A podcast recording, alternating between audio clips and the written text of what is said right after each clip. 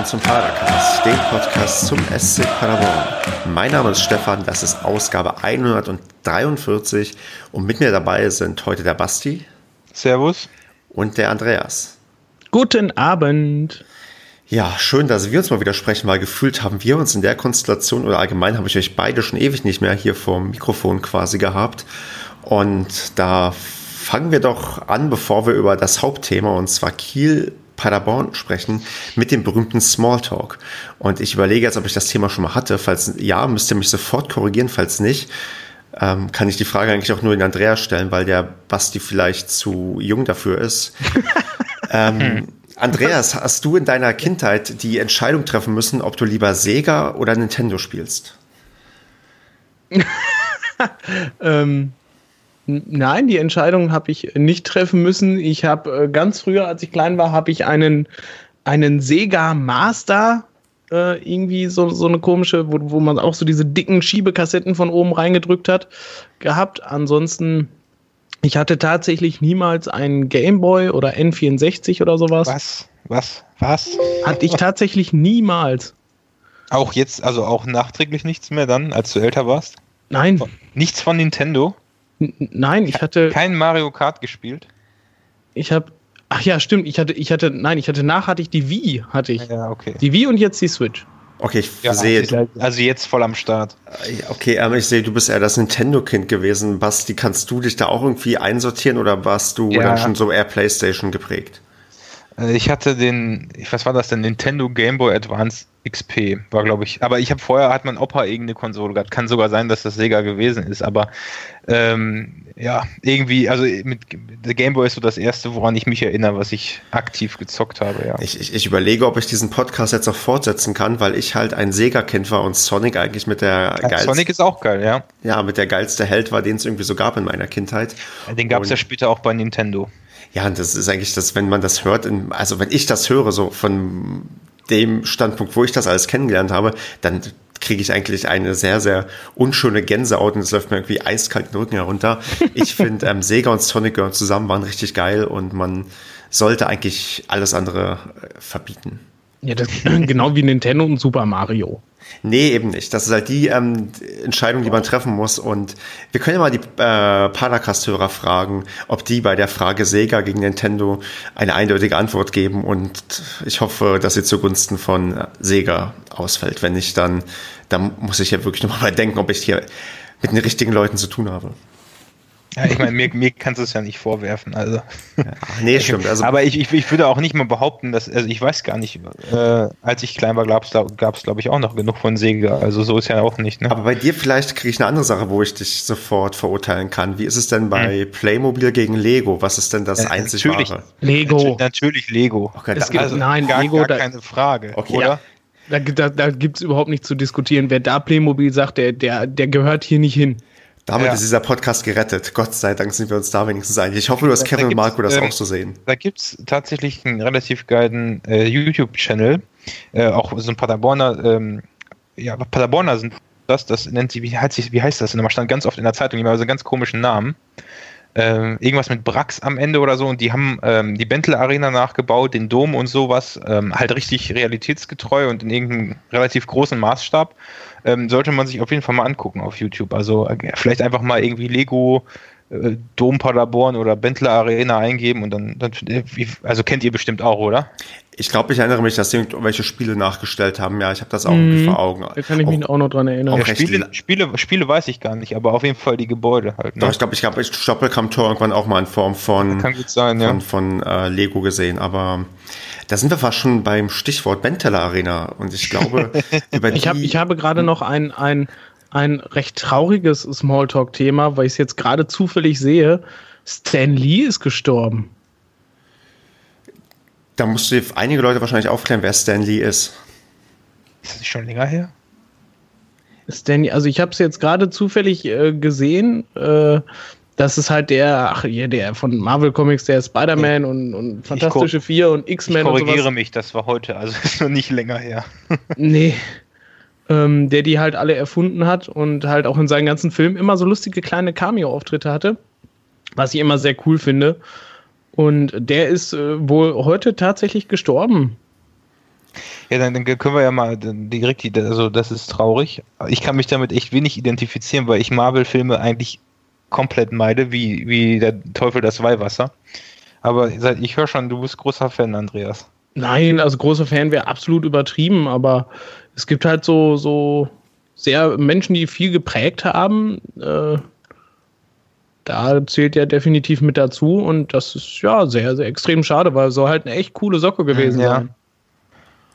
Ja, ich, ich kann mir vorstellen, also wer, wer so kreative Ideen hat, jetzt fällt es mir echt schwer, ähm, die Überleitung zu schaffen zum Sportlichen, wenn du, wenn der, gute, der, der gute Mann ist immerhin, ist. immerhin 96 Jahre alt geworden, also von daher.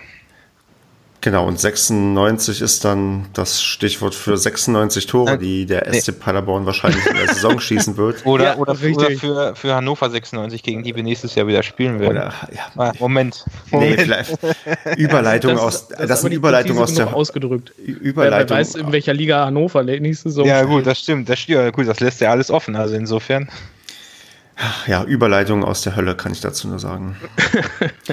ähm, ja, machen wir weiter mit, oder mit dem, oder fangen wir eigentlich erstmal richtig an. Und zwar reden wir heute über das Spiel gegen Kiel, was 4 zu 4 endete, was wir uns am Freitagabend hätten anschauen können und wahrscheinlich auch teilweise angeschaut haben. Und zwar wir alle drei in irgendeiner Form. Und ja, da würde ich vielleicht einfach mal jetzt nicht in Detail die Aufstellung besprechen, aber vielleicht eine Sache, die doch äh, stark aufgefallen ist zum Anfang, und zwar Basti hat Hünemeyer und Schonlau in der Innenverteidigung gespielt. Und da frage ich dich, warst du da einigermaßen überrascht, dass Strodig, ich glaube, zum ersten Mal in der Saison nicht in der Startelf stand? Also e-, ehrlich gesagt, ähm, also mir ist es auch sofort aufgefallen, klar, das ist das Auffälligste gewesen, aber auf der anderen Seite, ich meine, ach, ich habe mir, in, ähm, ich meine, Hünemeyer hat ja auch, haben die beiden nicht, in welcher Konstellation waren wir nochmal im Pokal? Waren das nicht auch Schonlau und Hünemeyer? Ja, Genau, also in, insofern Konstellation im Pokal. Ja, also insofern, ja, also ich, ich wundere mich da eigentlich nichts. Also ich, ich, denke, wir haben drei gleich starke Innenverteidiger. Was man jetzt nach dem Spiel könnte man das jetzt nochmal hinterfragen, aber jetzt mal im Großen und Ganzen, ja, es ist aufgefallen, aber ich habe jetzt nicht am Anfang irgendwie eine Befürchtung gehabt oder habe mich besonders gefreut, sondern das habe ich zur Kenntnis genommen. Aber ist es nicht vielleicht eine Art, ja, ich will sagen, Zeichen, dass du den Kapitän rausnimmst, weil normalerweise ist ja der Kapitän doch recht unantastbar erstmal im ersten Moment. Ich glaube, er hatte ja sogar vorher auf der Pressekonferenz schon, gab es nicht irgendwo schon mal die Diskussion, die Überlegung, er hatte ja, glaube ich, war das auf der PK vom Spiel, wo er gesagt hat, dass er noch nicht weiß, ob vielleicht Hühne startet oder dass vielleicht doch nie, äh, ob er noch überlegt, ob er äh, Taka rausnimmt. Ich weiß es nicht mehr, aber ich habe da irgendwie sowas im Kopf gehabt im Vorfeld. Hm. Also Baumi hat ja grundsätzlich immer betont, dass die drei alle auf Augenhöhe sind und dass Eben. es auch durchaus ja. mal sein kann, dass der eine mal rausfliegt, der andere mal rausfliegt und dafür halt der eine spielen kann und der andere also ähm, war mal abzusehen und ich fand nach diesem Experiment im DFB-Pokal, wo es ja auch ganz gut funktioniert hat, wobei natürlich ähm, die Innenverteidigung da nicht so viel zu tun hatte, das auch gut funktioniert hat, habe ich es tatsächlich eigentlich schon für das letzte Spiel gesehen, dass er das versucht. Okay. Ja, ich glaube, ich hatte auch in einer meiner Spieltagsvorschauen auch geschrieben, auf jeden Fall, dass ich mir Hünemeyer in der Startformation wünsche und dass es dann ja tatsächlich mal Strodiger wischt, ist dann wahrscheinlich wirklich nicht so überraschend. Wobei, ja, wir können ja gleich noch auf das Thema, was wir schon angedeutet haben, zurückkommen, dass es vielleicht auch nicht unbedingt ja, optimal funktioniert hat, so wie es funktionieren sollte, aber dazu später mehr. Vielleicht noch eine Randbemerkung und zwar, ähm, Jasula ist ja recht überraschend in die Startelf gerückt, weil sich ja Vasiliades anscheinend bei der, ja, beim Warmmachen verletzt hat. Ähm, Andreas, du warst ja auch im Stadion. Hast du das irgendwas davon beobachten können ähm, vor dem Spiel? Mm, ja, ich habe zufällig gesehen, dass, wo die anderen alle schon reingelaufen sind, Vasiliades dann halt äh, nochmal auf den Platz rausgelaufen ist, sich nochmal so warm gelaufen hat und sich halt hinten an der rechte Wade gefasst hat. Und ja, da war es dann halt ziemlich eindeutig, dass es da Probleme gibt. Ähm, dann ist hier der, der Co-Trainer, der Daniel Scherning, ist dann auch zu, zu Jasula halt sofort hingelaufen. Dann hat der sich auch nochmal extra warm gemacht. Und da war das halt sehr, ja, konnte man sehr schnell dann sehen, dass das dann aus Vorsichtsmaßnahme, wie es dann nachher in der PK hieß, ähm, Basiliadis dann ausgesetzt hat. Ja, weil er hat, hat ja tatsächlich, nachdem er sich da so an die Wade gefasst hat, noch ein paar Übungen ge gemacht und ist am Ende doch noch mal so ein Stückchen ja, ge gesprintet. Und man hat gesehen, okay, vielleicht reicht es vielleicht doch noch am Ende für einen Notfalleinsatz oder so. Ja, genau, und da ist man dann wohl auf Nummer sicher gegangen und hat gesagt, hey, hör mal, ähm, wir können, wir können gefahrlos Jasula einsetzen, warum, warum Risiko eingehen? Ja. Okay, dann können wir, glaube ich, ins, ins Spiel starten und ja, man musste gar nicht so lange warten, bis was passiert ist. Es ging ja bereits munter los nach neun Sekunden, oder Andreas? Ja, das war immer geil. Das ist also, die meisten Leute haben sich wahrscheinlich, also auf der, auf der VIP-Tribüne und sowas saßen wahrscheinlich 80 Prozent der Leute noch nicht auf ihren Plätzen. Ähm, der Gegner hatte auch noch Anpfiff und dann fühlt man dann schon nach neun Sekunden, weil ähm, Baba hat einen, einen, einen Rückpass äh, zum, zum Innenverteidiger äh, der Kieler mit einem wahnsinnigen Ausfallschritt abge, ähm, abgelaufen, hat den quasi mit, mit so einem kleinen Schritt, dass dann mit der Fußspitze noch drangekommen ist, äh, verhindert, dass der Kieler den Ball noch wegpassen konnte und ist dann an dem vorbeigesprintet, hat dann durch die Beine des Torwarts dann direkt das 1-0 gemacht, während hinten die Kieler Fans noch äh, fleißig damit beschäftigt waren, zum Anpfiff ihre Pyro zu zünden, die dann passend zum 1-0 angegangen ist. Das war schon sehr geil. Das war ein sehr geiler Tag in ein sehr geiles Flutlichtspiel.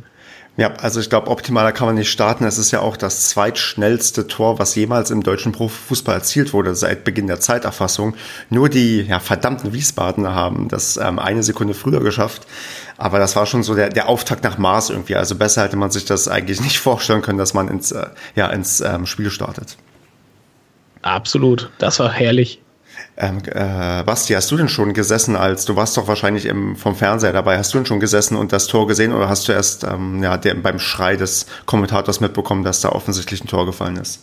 Ja, ich habe tatsächlich noch ähm, von zu Hause gearbeitet und habe hab noch ein, äh, ein, Telefonat gehabt, was ich dann, wo ich dann noch überlegen war, fünf Minuten vor Anpfiff, ob ich jetzt noch ein weiteres wichtiges Thema anspreche oder lieber jetzt die Konferenz schnell beende, damit, damit ich das Spiel gucken kann, habe mich dann nach neun Sekunden sehr bestätigt gefühlt, dass dass ich das, dass ich die richtige Entscheidung getroffen habe und die wichtigen Sachen auf Montag vertagt habe.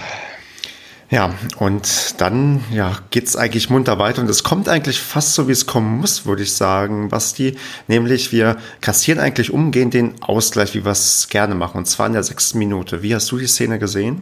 Hast du es noch im Kopf ja, bei den vielen Ja, ich, ich habe sie noch im Kopf tatsächlich, weil ich mir äh, erst die Sachen vorhin nochmal angeguckt habe und auf der anderen Seite bei dem Tor oder bei der anderen auch noch, aber bei dem ist es mir direkt aufgefallen.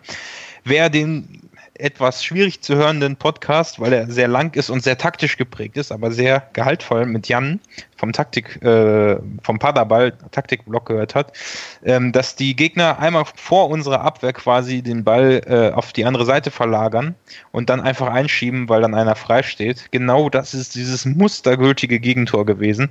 Und ich habe schon im Ansatz, im Ansatz diese Sache wieder erahnt. Also jetzt nicht, dass ich das irgendwie hätte verhindern können oder das besser gewusst hätte, wie man da spielen soll, aber es ist einfach dieses typische Gegentor gewesen, das einfach mal äh, auf der linken Seite war es, glaube ich, also auf unserer rechten, äh, ein paar, wir relativ leicht überspielt wurden und dann wurde der Ball einmal quer rüber nach rechts gespielt vor unserer Abwehr und dann stand jemand frei. Also das ganz klassische, also die ganz klassische Situation, wie sie so oft passiert bei uns. Aber hatten wir nicht auch Pech, dass da irgend so ein Abpraller so komisch dort gelandet ist? Weil ich glaube, ein Innenverteidiger von uns hat ja versucht, den Ball wegzugrätschen und der ist dann irgendwie. Hühne. Genau, der ist dann irgendwie vom, beim Kieler wieder angekommen. Ja, das, ja, das ja, stimmt. Okay. Das war, ja, also, stimmt. Hm. ja, da war wieder viel Pech dabei, das stimmt, ja. ja wo ich auch sage, das kann doch nicht sein, dass gerade sowas dann passiert, weil es war wirklich so, dass es, oh, muss das jetzt sein, ja. Ja, genau, also Hühner hat schon lau angegritscht, so war es, glaube ich. Also so quasi, ja. Genau, es war so ein, eher so ein Zufalls, eher so eine, ich will nicht sagen Zufallschance, es war schon, ja, dann am Ende gut rausgespielt, aber dass der Ball halt dort gelandet ist, wo er gelandet ist, war halt nicht unbedingt von den Kielern ah, geplant. kannst du aber beim 2-1 von uns ja genauso sagen, wo der Ball Ping-Pong da nicht an die Hand von Gay und dann irgendwie zu, ähm, wer war es denn nicht, Clement oder so, dann ge geprallt ist. Also es war genauso nicht geplant. Ja, stimmt, da bist du nämlich schon bei der nächsten Szene, die wir auch gleich gerne weiter besprechen können. Und zwar in der neunten Minute schießt Clement das 2 zu 1 und man dachte eigentlich, was ist hier los, oder Andreas? Andreas? Ja, Andreas, du darfst dein Lachen fortsetzen und weiter erzählen. Was war eigentlich dann los? Ich, ich freue mich, ich freu mich lieber nach innen. Ähm, das, das, war ja schon wieder so ein, auch so ein ganz komisches Tor. Ich weiß nicht, ob die Kieler dann sagen würden, dass es auch für die ein typisches Gegentor gewesen wäre. Ähm, das ist wieder Dräger, der auch offensiv unfassbar stark war. der hat mit seinen Dribblings ähm, auf der rechten Seite auch wieder den Ball. Äh, Kiel wollte schnell nach vorne spielen über deren linke Seite, über unsere rechte Abwehrseite. Dreger fängt den Ball ab, geht dann ins Dribbling, überspielt, ich weiß nicht, zwei oder drei Spieler. Ähm, will dann nach innen spielen, der Ball wird abgelenkt und von einem Kieler Innenverteidiger dann nochmal richtig schön so, der hockt sich nochmal hin und spielt per Kopf einfach nochmal direkt genau auf Dreger in den Lauf der dann nochmal nach innen spielt und dann ist drin dann noch so ein bisschen nah hin und her. Ähm, dann wird der Ball noch ein bisschen hin und her gekickt. Äh, kein Mensch weiß, wo er dann wirklich landet. Ähm, vermutetes Handspiel dann noch von, von Baba, der aber äh, ja halt aus kurzer Distanz an den angelegten Arm den Ball kriegt. Ja, das ist absolut kein Handspiel. Und ähm, der schiebt dann rüber zu Clement, der dann nochmal per Aufsetzer dann nochmal das Tor macht. unfassbar kuriose Bude, ein komisches Rumgedrammel. Äh, auf der anderen Seite ist das mal nicht reingegangen in der zweiten Hälfte, glaube ich. Bei uns, wo wir Glück hatten, bei denen ist es reingegangen und dann, zack, dann war man dann auch schon wieder keine zehn Minuten rum, schon wieder in Führung. Also ja, sehr unfa unfassbares Hin und Her in den ersten Minuten. Ja, schon wahnsinnig irre. Also, äh, Basti, vielleicht kannst du mal deine Perspektive geben. Wie sah es von der Couch aus äh, mit dem Handspiel? Also, war das wirklich. Nee, nee, das, nein, war, nein, das war auf gar keinen Fall. Okay. Also da lag dann der Schiedsrichter richtig und wir haben auch zu Recht quasi das ja, 2 zu 1 erzielt. Ich weiß gar nicht, wann die Szene war, ob die direkt danach war. Ich glaube, die war nach dem 2-1, wo der Torwart von Kiel ähm, 50, naja, 50, nee, was, was waren das, 30, 40 Meter vorm Tor ähm, ah. den Ball abfängt. Ähm, ich habe das bis heute nicht in irgendeiner Wiederholung gesehen, aber ich, also ich sag mal so, ich habe nicht gesehen, dass er da mit der Hand dran war, aber es hätte durchaus sein können. Also das erkennst du ja auch selbst. Ich meine, du hast ja, wenn du nicht in Slow Motion und mit ranzoomen guckst, siehst du ja auch im Prinzip das, was du auf der Tribüne sehen würdest. Und ich hätte schon spontan gesagt, dass das ein Handspiel war. Und ich meine, ein Handspiel vom Torwart 30 äh, Meter vom Tor, hm, hätte das Spiel schon etwas verändern können, sage ich mal. Das war ja auch die quasi uns zugewandte Seite. Andreas, der kam ja auf uns zu. Hast du, ich muss sagen, ich habe es nicht beobachten können, weil ich ähm, leicht abgelenkt war. Hast du denn gesehen, ob der die Hand da mit im Spiel hatte oder sah es so aus, als hätte er die Hand mit dem Spiel oder war es doch eher die Brust? Also für mich sah es nicht nach, also es sah ein bisschen komisch aus, definitiv. Aber nach, nach Handspiel sah es, fand ich jetzt irgendwie nicht aus. Also auch jetzt, wo ich die Wiederholung geguckt habe, ähm, weiß ich nicht. Wo hast du denn die Wiederholung geguckt? Ich habe gerade die Wiederholung geguckt. Vom ganzen Spiel? Ja, vom ganzen ah, Spiel. Weil es einfach, ich kann das nicht nee, anders nee, sagen. Ich, ich fand's geil, das Spiel. Ja, auch nein, wenn der Ausgang ein bisschen unglücklich war. Ich fand's geil. Deswegen habe ich es nochmal komplett geguckt.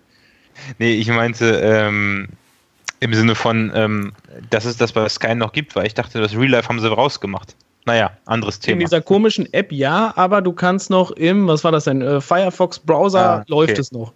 Okay. Ja. Gut, dann hast du ja dir auch das 3 zu 1 angeschaut, oder Andreas? Ja, selbstverständlich. Das war uh, Solinski. Jetzt, jetzt, Solinski, ja, jetzt muss ich muss gerade kurz einmal die Entstehung überlegen. Es sind einfach so viele Tore gefallen. Es war ich meine, es auch also es war, glaube ich, ein relativ weiter Schuss, also ja. aus dem Strafraum. Ja, ich meine, es ist auch wieder über Dräger auf der rechten Seite, genau wieder äh, ähnlich, fast, ich meine, es war identisch mit dem 2-1 gewesen. Auch Dräger fängt den Ball, meine ich, auch auf der rechten Abwehrseite wieder ab. Ähm, dribbelt auch wieder nach vorne, überdribbelt wieder einen Gegner, spielt nach innen auf Zolinski, der dann halt Volley abzieht und dann auch, glaube ich, wieder unter die Latte, wo der ähm, wo der Kronholm auch wieder irgendwie ganz komisch aussah. Der hat auch irgendwie nur so mit der linken Hand einmal so ein bisschen gezuckt und sah, ich weiß nicht, sah irgendwie, weil der Ball halt auch von weiter weg kam, irgendwie unbeholfen aus. So ich fand, Also, echt, ich fand das Tor sah schon recht ähm, geil und traumhaft geschossen aus. Also es war schon so, wo, glaube ich, ein Torwart auch nicht unbedingt drankommen kann und muss. Ja. Ich glaube, der war relativ stramm geschossen, aber ich ja. weiß es jetzt auch nicht mehr. Aber auf jeden Fall gut gemacht, ne? Genau, Absolut. und auf jeden Fall endlich wieder Zulinski mit dem Tor, weil man ja immer da so ein bisschen in den letzten Wochen ja unglücklich aussah, weil er immer irgendwie nicht getroffen hat. Und jetzt hat er. Ja, lass das Kevin nicht hören. hat Marco auch nicht. Marco liebt ja auch ähm, äh, Zulinski, aber das war tatsächlich ein, ja, also geiles Tor und schön, dass er da irgendwie das 3 zu 1 für uns zwischenzeitlich gemacht hat. Hat ja auch sonst, sonst viel gearbeitet in dem Spiel. Aber was ich gerade noch fragen wollte, ähm, waren die, wie viele Abseitstore waren es jetzt? Drei, glaube ich, von Kiel. Drei hintereinander. Die, ja, die waren dazwischen, ne? Noch, oder? Genau, genau das richtig, war zwischen ja. dem 2-1 und dem 3-1 gab es diesen Abseits-Hattrick. Ja, also ich meine, ich kann das natürlich dann erst, beim dritten Mal habe ich das Gefühl gehabt, jetzt, wenn die jetzt nochmal ein Abseitstor schießen, dann lässt es irgendwann laufen, weil er, also der Schiedsrichter, weil er dann irgendwie, weiß ich auch nicht, aus Mitleid oder so, aber das waren ja dreimal gleich Bist du, ich höre gerade niemanden mehr von Trotz mit etwas Pech ähm, hätten wir. Okay. Hört mich noch irgendwer? Jetzt wieder. Jetzt wieder. War ich weg? Ja, du warst weg. Ach. Ja, dann hole ich nochmal aus. Äh, nein, nein, oh nein ich, ich, ich, wollte sagen, äh, ich habe das Gefühl gehabt, dass beim, wenn der noch ein viertes Mal Absatz gepfiffen hätte, dann hätten sie, ähm, hätten sie das Tor aus Mitleid gegeben. Klar, ja, war natürlich Glas, glasklares Absatz. Auf der anderen Seite muss man natürlich sagen, die Situation, also mit etwas Pech, wenn da einer nicht im Absatz gestanden wäre, und das war bei einem Mal, glaube ich, richtig knapp, also da hätten wir uns auch durchaus viel mehr Gegentore fangen können. Da hatte ich schon ein mulmiges Gefühl und habe in der Halbzeit ja in die Gruppe geschrieben, auf, worauf ich bis heute keine Antwort bekommen habe, vielleicht jetzt. Wie fühlt es sich für euch an? Also ich hatte permanent Angst, dass wir das Spiel noch verlieren. Na, das in dem Moment überhaupt nicht. Also ich hatte tatsächlich das Gefühl, ja, beim vierten Mal wird er die Fahne nicht heben, egal wie weit die im Abseits stehen. Also es war genau mein Gedanke, wo ich dachte, irgendwann denkt er auch, wenn er irgendwie dreimal knapp Abseits pfeift, dann denkt er beim vierten Mal, ja, aber jetzt wieder knapp, vielleicht ist diesmal richtig. Da man weiß man auch nicht, was genau im Kopf des Schiedsrichters vorgeht. Also dachte auch, okay, jetzt beim nächsten Mal zählt der Ball, also das Tor, egal was passiert, aber das, die Angst zu verlieren, also gerade auch mit dem Halbzeit, wo wir ja mit 3 zu 1 dann auch irgendwie in die Kabine gegangen sind, war quasi überhaupt nicht da. Also auch als wir 2-1 geführt haben, habe ich gedacht, okay, dieses 1-1 war ein blöder Ausrutscher wegen dem blöden Abpraller. Nach dem 2-1 dachte ich, okay, jetzt geht's hier munter weiter mit ähm, weiteren Toren. Aber ich hatte eigentlich ich würde fast sagen, abge abgesehen zwischen der sechsten und neunten Minute, wo halt ähm, wir zwischenzeitlich eins zu eins auf der Anzeigetafel stehen hatten, nicht einmal in der ersten Halbzeit das Gefühl, dass wir das Spiel irgendwie verlieren könnten. Ich weiß nicht, Andreas, ja, ging es dir da anders? Also das, was verlieren können, also grundsätzlich dieses Spiel, weil es wirklich so unfassbar schnell hin und her ging und vor allem, weil Kiel auch in der ersten Hälfte ähm, zwei, drei richtig, richtig krasse Chancen hatte, ähm, was eigentlich hundertprozentige waren, war für mich definitiv von Anfang bis Ende alles möglich. Also, dass wir das Spiel noch hätten verlieren können, das war mir zur Halbzeit, äh, erschien es mir auch absolut möglich. Echt? Weil das war einfach ähm, so ein wildes Hin- und Hergekicke an Großchancen vor den Toren hin und her auf beiden Seiten. Ähm, und da, wie gesagt, alleine diese drei Abseitstore und dann gab es dazwischen, glaube ich, noch 200-prozentige, die mhm. äh, knapp übers Tor, glaube ich, gingen und ich weiß nicht, einmal äh, auch knapp ähm, äh, auf die, über die lange Ecke drüber weg ins Tor aus. Also das hätte auch definitiv in der ersten Halbzeit schon unentschieden stehen ja, können. Ja, und äh, ich glaube, Anfang der zweiten Hälfte hat auch Zingerle die eine oder andere, der hat auch richtig gut gespielt. Ich meine, das ja, muss man auch mal erwähnen, bei vier, beim, beim Spiel, was 4-4 ausgeht, spricht man jetzt selten über die Leistung vom Torwart. Mhm, aber ich kann mich zumindest nicht bei den Gegentoren daran erinnern, dass er da besonders alt aussah. Oder andersrum gesagt, man kann den Torwart ja auch nicht nur daran messen, was er für Gegentore bekommt, sondern was er vereitelt hat. Der hat auch das ein oder andere Mal echt noch so gerade den Schlappen rausgestellt. Ja, ah, das war aber, schon aber, aber deswegen ging es mir, war ich auch so optimistisch, weil ich dachte, okay, die kriegen halt die ihre Hochkaräter irgendwie alle nicht rein. Wir führen 3-1, das heißt, wir machen jetzt irgendwann noch gemütlich das 4 zu 1 in der zweiten Halbzeit und alles ist gut. Also ich hatte tatsächlich im Gegensatz zu meiner sonstigen Erwartungshaltung in der zweiten Halbzeit, also als es losging, richtig gute Laune, weil ich dachte, Mensch, das wird hier noch ein richtig, richtig geiles Spiel und äh, macht Spaß zuzuschauen, weil tatsächlich das Tempo, was auf beiden Seiten gegangen wurde, fand ich richtig geil, hat wirklich Spaß gemacht. Auch das dass wir früh 1-0 geführt haben, also mit diesem fast Rekordtor, das hat schon Bock gemacht. Und dann dachte ich, also das, das lassen wir uns hier auf gar keinen Fall nehmen und ähm, war dann eigentlich eher noch überrascht über den weiteren Verlauf, über den wir gleich noch reden müssen. Aber ich war, wie gesagt, entgegen meiner sonstigen ja, Herangehensweise außerordentlich optimistisch. Nach neun Sekunden war ich das auch, aber als man dann irgendwie, also ich habe irgendwie also auch wenn wir 3-1 geführt haben, ich fand die erste Hälfte, ich meine, man kann sich jetzt beschweren, man muss sich jetzt nicht beschweren, dass man 3-1 führt und dann rummeckern, ne? Zur Pause jetzt, ne?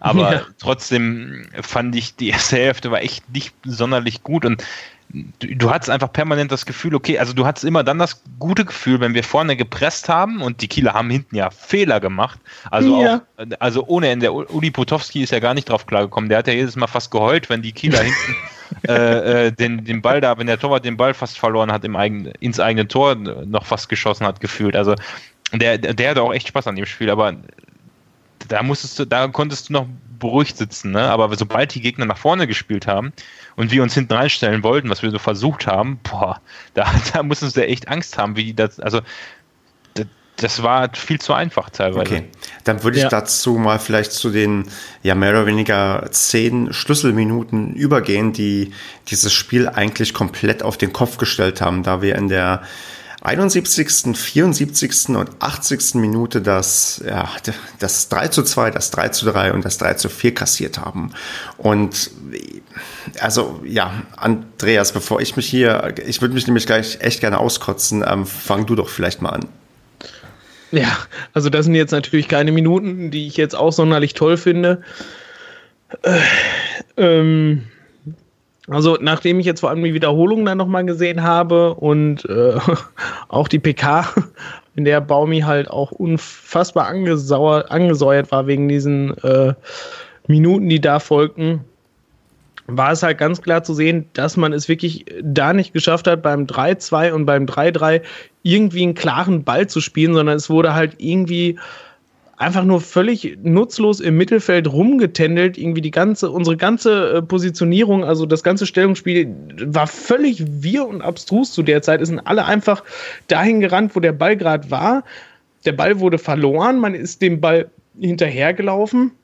Hünemeyer stand dann, glaube ich, irgendwo im linken Mittelfeld beim 3-2. Und ich weiß nicht, hinten stand in der Abwehrreihe dann auf Male äh, Clement und Collins auf der rechten Abwehrseite. Dräger stand irgendwo in der Mitte. Und äh, keine Ahnung, also das völlig durcheinander, weil man den Ball einfach nicht ins Ausgeschlagen hat. Da hat Jasula hat, glaube ich, beim 3-2 den Ball verloren. Ich glaube, Clement beim 3-3 weil den Ball einfach keiner rausgehauen hat, sondern ja, man hat ihn halt irgendwie gespielt, hat er sich abnehmen lassen und ja, so fiel dann völlig unnötig das 3-2, weil man den Gegner halt eingeladen hat. Dann fiel halt in demselben Zug das 3-3, weil man auch im Mittelfeld nirgendwo den Ball rausgespielt hat, weggespielt hat, weggekloppt hat, ähm, sondern den einfach im Mittelfeld so, so völlig energielos vertändelt hat. Und ähm, Kiel hatte dann natürlich richtig, richtig Bock, das Spiel dann nochmal zu drehen.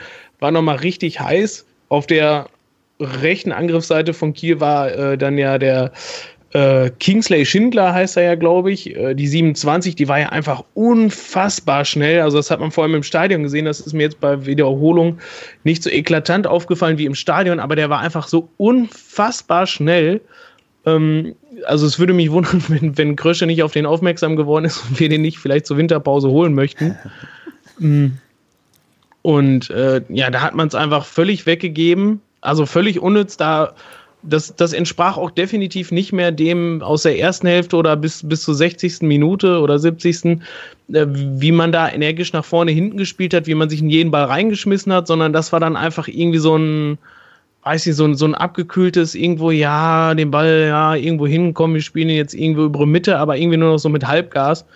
Und äh, ja, weiß ich nicht, also, das also, da war scheiße ehrlich, da. Da muss ich ehrlich sagen, also ich fand jetzt die Tore, die sie dann tatsächlich rausgespielt haben, jetzt nicht sonderlich viel gefährlicher als das, was sie schon permanent vorher gespielt haben, die Kieler. Also da haben sie halt nur die Dinger mal reingemacht, mal ruckzuck ihre Großschau. Also ich bin fest davon überzeugt, dass die erste Hälfte genauso schlimm war, also genauso schlimm, aber äh, nach hinten genauso, also wir hätten uns auch locker noch zwei, drei Tore in der ersten Hälfte fangen können. Also andersrum ja, aber ja. das war von, von, der Entstehung her. Also ich weiß, ich weiß, was du ja, meinst. Gut, halt okay. Halt danach, ja, nach die dieser zwei, Entstehung war es dasselbe. Die, die, Szene mit Jasula und äh, ich sag, Clement kann es gewesen sein. Kann, ja, stimmt. Das, sowas habe ich in der ersten Hälfte so schlimm auch nicht gesehen. Das stimmt, ja. Ja, aber wie kann das denn sein, dass wir in der ersten Hälfte schon defensiv mehr oder weniger wackelig sind, weil wir, ja, die Absetztore haben wir angesprochen und auch die anderen Großchancen, dass wir dann das 3-2 kassieren, dass sie sich nicht konzentrieren können, sofort das 3 zu 3 kassieren. Ich weiß noch, wie ich auf der Tribüne stand nach dem 3-2, so wütend war und weil ich damit gar nicht gerechnet habe, dass wir das 3-2 kassieren, dass ich getwittert habe, gleich kommt das 3-3 und ja, tatsächlich zwei Minuten später kam das 3-3, wo ich dachte, das kann doch nicht sein, dass wir jetzt schon wieder ein Scheiß-Tor kassieren, um dann natürlich noch die Krone aufgesetzt zu bekommen mit dem 3 zu 4. Wie kann man denn wirklich, das ist ja jetzt nicht zum ersten Mal passiert, dass wir aus einer wirklich sicheren Position, Magdeburg war genauso, wir hatten zwei Tore Vorsprung und geben das einfach völlig grundlos in der ja, im eigenen Stadion her. Was, was läuft da falsch? Also sind's, sind es die Spieler, die ähm, sich nicht konzentrieren oder denken sie, okay, sie müssen weiter offensiv spielen, weil die Anweisung vom Trainer so ist? Was ist denn da der Grund, dass wir das einfach nicht auf die Reihe bekommen, diese Spiele in den Griff zu bekommen? Ähm, das, das, das geht einfach mein Kopf nicht hinein, weil letzte Saison haben wir das irgendwann abgestellt bekommen, dass wir nicht mehr 4 zu 4 spielen. Und jetzt ist das anscheinend unser neues Lieblingsergebnis. Das ist aber eine Sache, so geil das auch ist, dass wir viele Tore sehen. Ich war nach dem Spiel halt wirklich echt angepisst und ich äh, und seit langer Zeit war ich wirklich auch noch am nächsten Tag schlecht drauf, weil ich dachte, mein Gott, was habe ich eigentlich für, was haben wir eigentlich gestern erlebt? Ich, dieses 4 zu 4 war einfach nicht das, was, ja, was ich, was ich gut verarbeiten konnte, weil es wirklich echt ätzend war. Also das letzte 4 zu 4, wo ich mich so gefühlt habe, war das gegen 1860 München, glaube ich, damals, wo wir auch ja, ähm, 3-4 irgendwann zurücklagen, nachdem wir 3-1 vorne lagen und am Ende gerade das 4-4 irgendwie noch machen. Also es war wirklich, ich habe mich danach echt kacke gefühlt. Dann habe ich noch irgendwo gelesen, ja lieber 4-4 als 1-1. Und da dachte ich, das stimmt vielleicht, aber ich sehe vielleicht auch lieber ein 1-1, wo ich in der 93. Minute den Ausgleich erziele, als dann so ein Spiel zu erleben, wo man dann in der vierten, äh, in der letzten Minute froh sein kann, dass man auch noch einen Punkt mitnimmt. Also ich bin da wirklich, also ich bin da wirklich echt sauer, dass das einfach, ja, anscheinend da gewisse Sachen einfach nicht funktionieren, die eigentlich längst ja funktionieren müssten, weil wir dieses Problem nicht erst seit gestern haben, sondern schon seit gefühlt die ganze Saison. Und wenn du siehst, dass wir bei drei von sieben Heimspielen ja mehr als, also drei oder vier Gegentore kassiert haben, ist das schon echt eklatant schlecht, wo ich mich frage, okay, kriegen wir das überhaupt noch abgeschaltet diese Saison? Stefan ist fertig, jetzt darf irgendwer von euch beiden darauf antworten. Krieg, kriegen wir, kriegen wir definitiv weil da gebe ich dir vollkommen recht, du darfst dann nicht so viele Gegentore und vor allem halt, wie gesagt, wie, wie die Art, wie diese Gegentore dann zustande gekommen sind, war einfach nicht richtig. Und ähm, das hat, wie gesagt, das hat Baumi auch wirklich vollkommen richtig erkannt. Deswegen, der war ja halt auch äh, sehr angepisst in der PK nach dem Spiel und hat gesagt, er war mit dem Spiel halt überhaupt nicht zufrieden. Also das war, also ihn hat auch nicht das 3-1 und nachher dann, dass, dass er dann 4-4 dann noch rausgeholt hast und sowas, das hat ihn halt alles nicht gestört. Bloß ihn hat es halt auch genauso gestört, warum man zu diesen leichten Gegentreffern gekommen ist, dass man es einfach nicht schafft, das dann einfach wegzuspielen. Und das ist definitiv, das hat er sich auch angekreidet. Das muss man definitiv da auch taktisch lösen. Und äh, ganz klar halt auch die Spieler, die dürfen da nicht so naiv sein und sondern müssen dann auch den Ball dann einfach mal rauskloppen. Ja, aber und das hat ja das, auch keiner getan. Aber das ist doch das Problem. Und da sehe ich halt zum Beispiel so ein Hühnemeier oder so ein Jasula oder so, die sehe ich da irgendwo dann halt in der Pflicht, ähm, dass die dann das Mittelfeld, die Abwehr und sowas dann koordinieren und dann einfach die mal ein bisschen aufrütteln und sagen so, ey Alter, jetzt nicht mehr blind nach vorne spielen oder so, sondern spiel den Ball einfach mal sicher. Weil das sind die erfahrenen Spieler, die dann halt auf dem Platz waren. Hünemeyer, glaube ich, war ja auch als Kapitän auf dem Platz. Da muss sowas kommen, weil Hünemeyer war auch unfassbar aktiv. Der ist auch überall rumgelaufen, hat zum Schluss ja noch die Vorlage zum 4-4 gemacht. Ähm, war auch immer bei, bei den Gegentreffern tatsächlich der äh, am nächsten am, am, am torschießenden äh, Mann da dran war. Aber halt äh, die, die ganze Grundordnung ist halt flöten gegangen in diesen Momenten.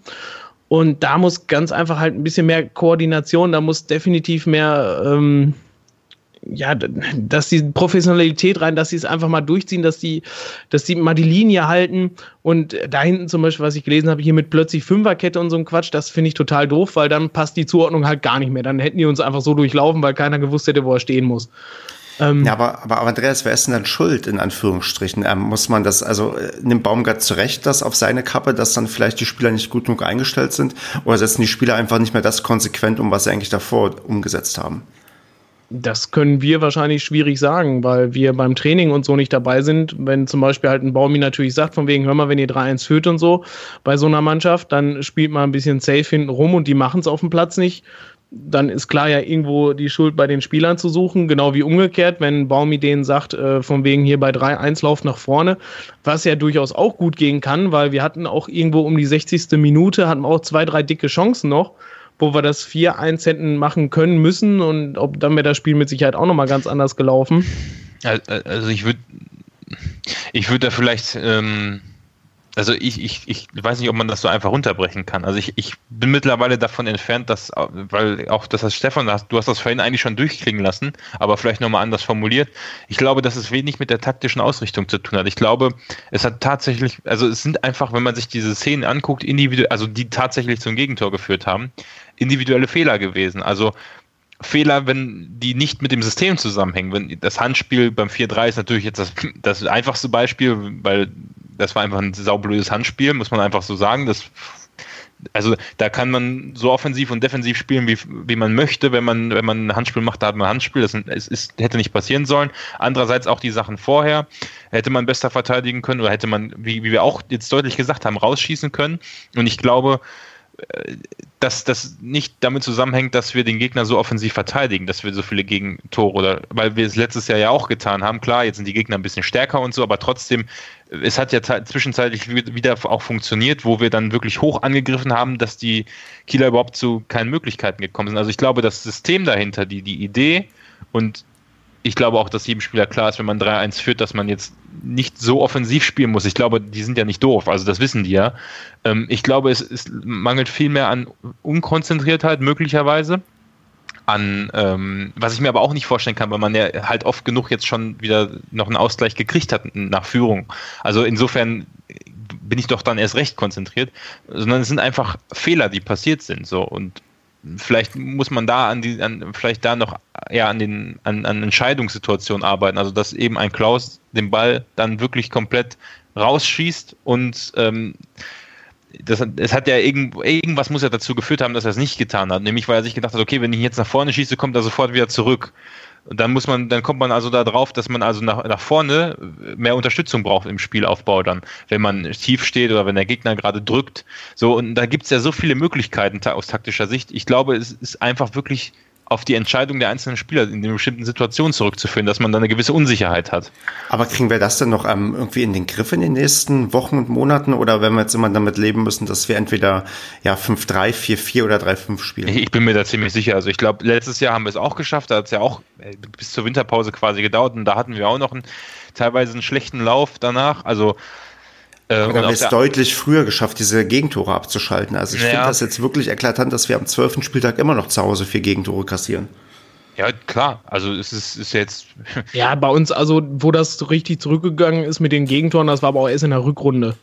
Ja, aber du musst also mal die Ergebnisse nachgucken. Du hast ab dem zehnten Spieltag keine, du hast ab dem zehnten Spieltag keine vier, fünf Gegentore mehr kassiert. Das ging ähm, deutlich früher schon besser. Also das oder ist, glaube ich, auch so. Wir spielen ja nicht gegen, was weiß ich, Fortuna Köln oder Sonnenhof Groß Asbach, sondern halt gegen, äh, gegen den FC Köln und so. Und ich glaube schon, dass das deutlich schwieriger, schwieriger ist auf dem Niveau mit dem ähnlichen Spielsystem, ähm, das einfach abzustellen. Also, tja.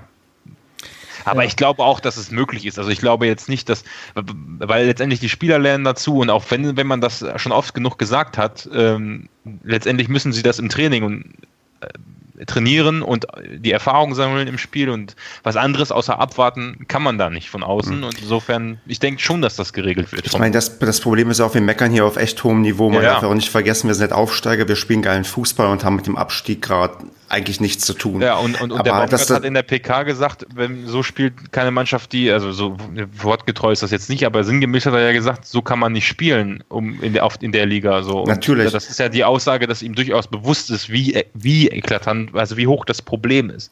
Ja, ja. weil dann hat man die Situation, dass wir plötzlich nicht mehr treffen. Ja, da haben wir nämlich auch ein ähm, großes Richtig. Problem. Hast du gegen Duisburg gemerkt, wenn wir nicht treffen, dann kassieren wir halt zwei Tore. Und Duisburg ist halt jetzt keine Mannschaft, die dafür bekannt ist, in der Saison wie bekloppt Tore zu schießen. Also das ist halt dann schon vielleicht ein Alarmsignal. Aber ja, letztendlich sind wir, darf man auch nicht vergessen, wir sind halt ähm, recht stabil da, aber man hat halt im Kopf, die, wenn man so an die letzten Spiele denkt, es war deutlich mehr drin. Also die Punkte, die wir jetzt geholt haben, sind schön und gut. Aber eigentlich gefühlt haben wir mindestens fünf, sechs Punkte liegen gelassen. Und das ist halt, was mich dann am Freitag und auch am Samstagvormittag noch extrem frustriert hat, weil ich dachte, Mensch, wir könnten, also ich will, ich will ja nicht davon, wie ihr sonst immer davon reden, dass wir, dass wir aufsteigen. Mit ihr meine ich jetzt alle außer Basti. Ähm, aber, aber das, das, das so, so Gefühl, die Liga ist so schlecht und wir haben dann so ärgerlich Punkte liegen gelassen. Da sind eigentlich Chancen dabei, dass wir da wirklich, ja, eine gute Rolle oben mitspielen können und wirklich die gegnerischen Mannschaften geil ärgern könnten. Und stattdessen, ja, machen wir es den Gegnern dann so einfach und laden die halt ein Tore zu schießen. Und das, das ist halt so, ja, so wahnsinnig frustrierend, wo ich denke, Mensch, aber, aber letztendlich spiegelte der Tabellenplatz, auf dem wir stehen, ich weiß gar nicht, wir sind ja, glaube ich, sogar durch Dresdens äh, Erfolg nochmal aufgerückt, weil die ihre Tor, Tor, äh, Tordifferenz ein bisschen ruiniert haben. Ähm, sind wir jetzt, glaube ich, siebter. Ne? Wenn, ich weiß nicht, wie die Spiele gestern und heute aus. Ich habe mich gar nicht mehr jetzt, habe gar nicht mehr. Wir können auch noch vom Montagabendspiel überholt werden, wenn einer von den beiden gewinnt. Also wir sind auf jeden Fall in der oberen Tabellenhälfte ja, und haben siebter oder mein prognostizierter Achterplatz so um den Dreh irgendwie.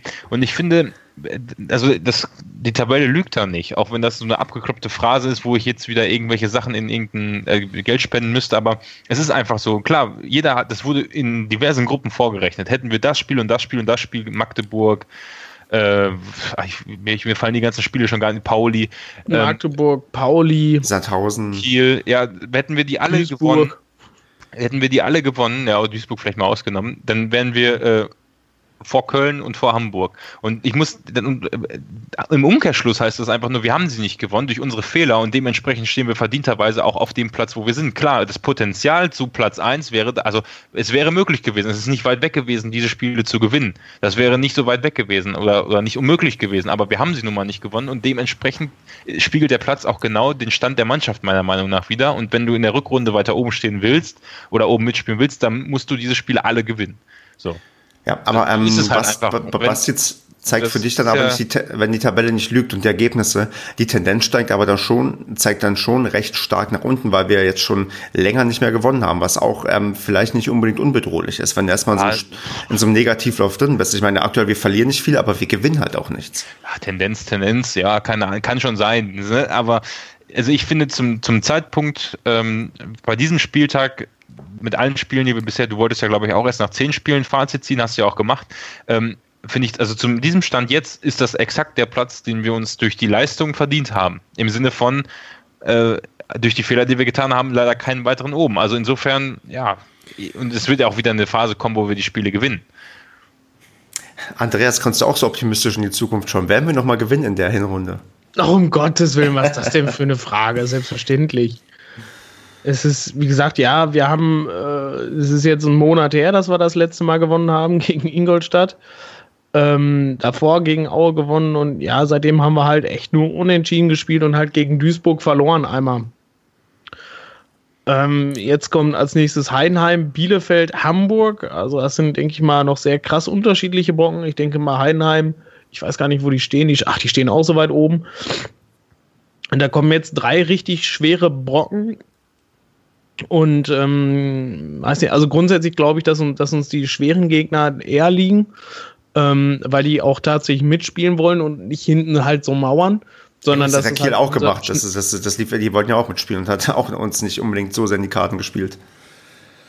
Doch, also wenn die halt nur hinten drin stehen und die machen das clever und wir kommen nicht zu einer Torchancen und kassieren ja. zwei Kontertore, ja. äh, da ist mir lieber, dass wir wenigstens zehn Chancen haben, davon noch eins oder zwei machen und hinten äh, können wir es schaffen, eventuell mit Glück halt irgendwo ja. halt weniger Tore zumindest zu kassieren. Ja das ist mir definitiv sagen, so lieber Tor, wie gegen Duisburg. Das erste Tor wäre nie passiert, wenn, wenn die Kieler ja auch wach gewesen wären, ne? Also. Ja, deswegen, also man, ja, es ist, man, man muss dringend daran arbeiten, dass man hinten stabiler wird und vor allem, dass man nach Führung äh, dass, dass man jetzt dieses komische, dieses Momentum, was man hat, dass man, ich weiß nicht, entweder sofort Schiss in der Buchse hat oder äh, ja einfach nervös wird. Das, das, das muss man ganz dringend abstellen und ähm, ja, das, das glaube ich, aber das geht. Und ich sag mal, mit ein, zwei Erfolgserlebnissen ist das mit Sicherheit auch wieder drin, dieses Selbstvertrauen, was man dann haben muss. Das wird definitiv auch wiederkommen weiß nicht, also wenn wir aus den nächsten drei Spielen, wenn wir da ein oder zwei Siege rausholen, ähm, dann ist das Selbstvertrauen, denke ich mal, definitiv wieder da. Aber ähm, also jetzt irgendwas zu überrein interpretieren, finde ich auch ein bisschen zu, zu verfrüht. Also es geht nicht plötzlich wieder gegen den Abstieg. Wir ja. haben nach oben haben wir ich, fünf Punkte auf Platz drei, äh, nach unten haben wir acht Punkte auf Platz 16. Also da sind wir definitiv noch immer noch eher oben dran als unten. Und ich sag mal, mit ein, zwei Siegen bist du dann auch plötzlich wieder halt sehr entspannt vorne drin. Aber klar, im Gegenteil, bist du natürlich auch bei zwei Niederlagen definitiv wieder deutlich näher unten dran. Also ich muss, ich muss das immer in Vergleich setzen zu, zu der Situation, als ähm, ja, ich glaube, das war die erste Saison, wo ich auch beim Paracast war, wo, wo sich überhaupt das hier alles so ein bisschen vor, nach der Erstligasaison, ähm, also da sind wir so meilenweit von entfernt. Ich habe überhaupt keine Angst, dass es da unten irgendwie reingeht. Und dass die, also das ist eigentlich gerade so eine Situation, die Mannschaft hat nicht so wie im letzten Jahr den Druck aufsteigen zu müssen. Äh, also da ist überhaupt gar kein Druck da. Wir haben enormes Potenzial, wenn, einfach nur, wenn man sieht, wie leicht man die Spiele hätte gewinnen können und wo man dann stehen würde. Und auf der anderen Seite ist es, schießt die Mannschaft viele Tore. Das ist auch ein Riesenunterschied zu der Saison damals. Ähm, und man sieht ganz klar, wo die Probleme liegen. Und wir haben einen Trainer, dem, dem man da absolut vertrauen kann, dass er das hinbekommt. Also es ist so eine, eine gute Situation und für den Verein, glaube ich, genau richtig im Moment. Also es, es wird jetzt ja, also ich bin damit einfach vollkommen zufrieden und nichtsdestotrotz ist es so, dass dieses Spiel hinten totaler Murks war. Also das war, okay. da, da ist genug zu tun, aber die Gesamtsituation ist okay. Okay, ich würde, glaube ich, so ein bisschen dann zusammenfassen. Also, dass es tatsächlich auf dieses Spiel so, ja, oder jetzt im Nachhinein immer noch so zwei verschiedene Arten von Leuten gibt, die, die irgendwie drauf gucken, weil ich bin tatsächlich immer noch eher in diesem Frustmodus, bin auch wirklich extrem, ja, also, ja, extrem ähm, hibbelig, weil es jetzt irgendwie nicht weitergeht, sondern weil wir erstmal eine Länderspielpause haben, weil ich halt ähm, ja am liebsten jetzt äh, quasi Wiedergutmachung sehen möchte, aber jetzt irgendwie wieder zwei Wochen warten muss.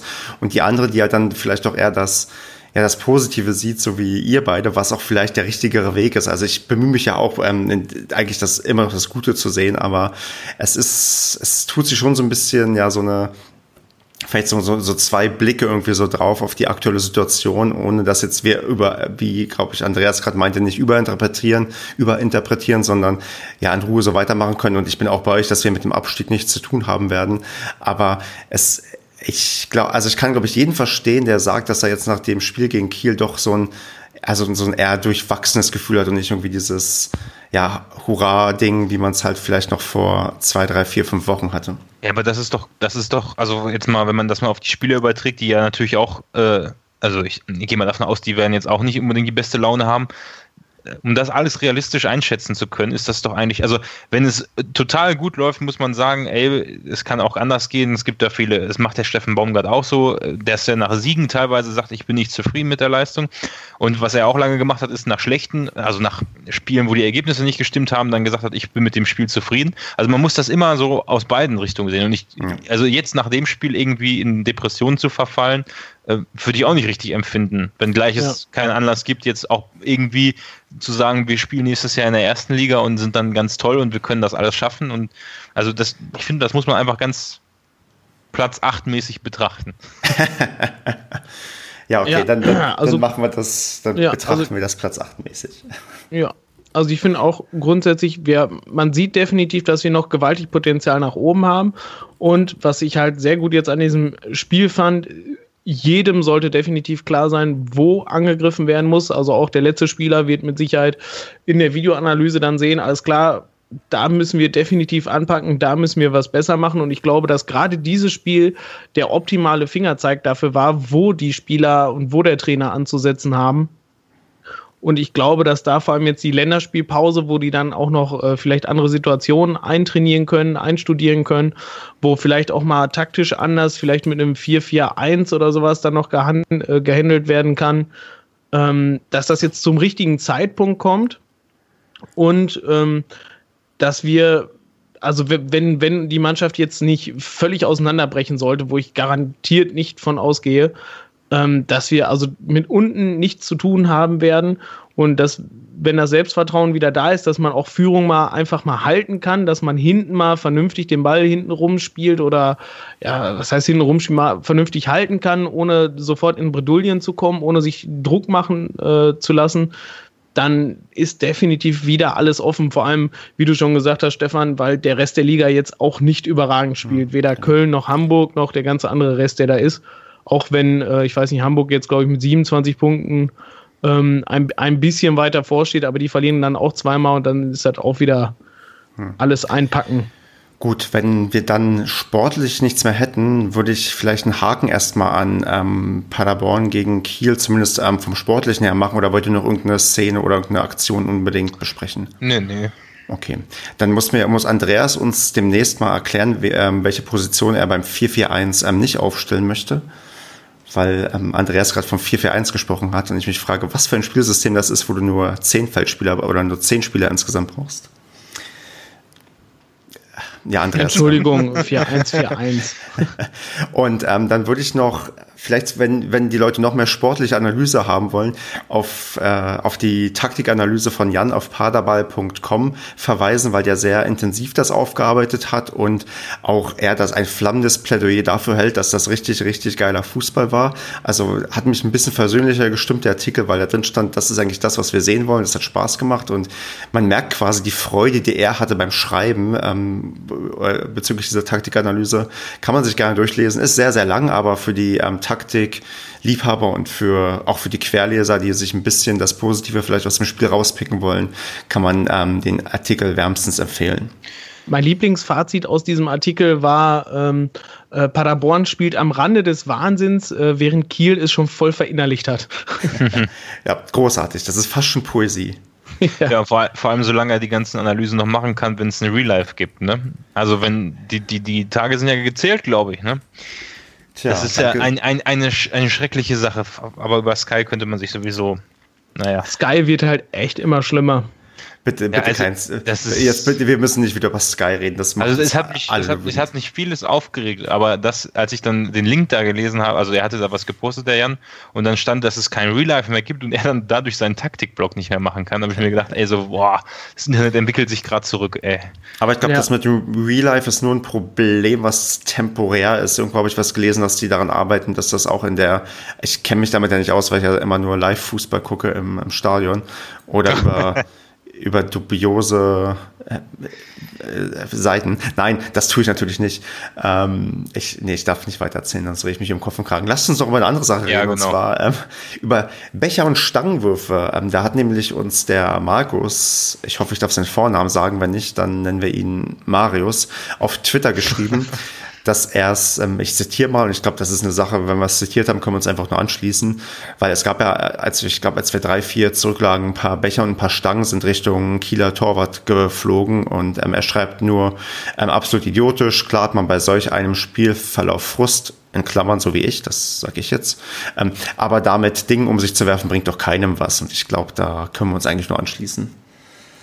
Ja. War Aber das im, im, im TV gesehen, dämlich. Basti? Ja, ja. Okay.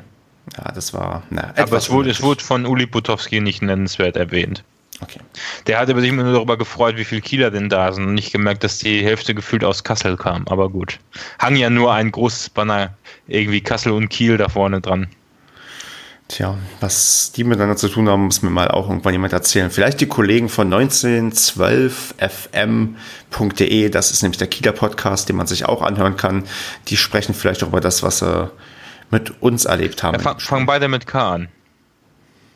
Ja, das ist ähm, eine der vielen Gemeinsamkeiten.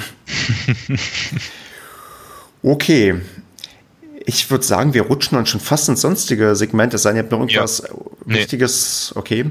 Da habe ich als, als erstes würde ich mal Telonym durchgehen, denn wir haben doch zwei längere Texte bekommen.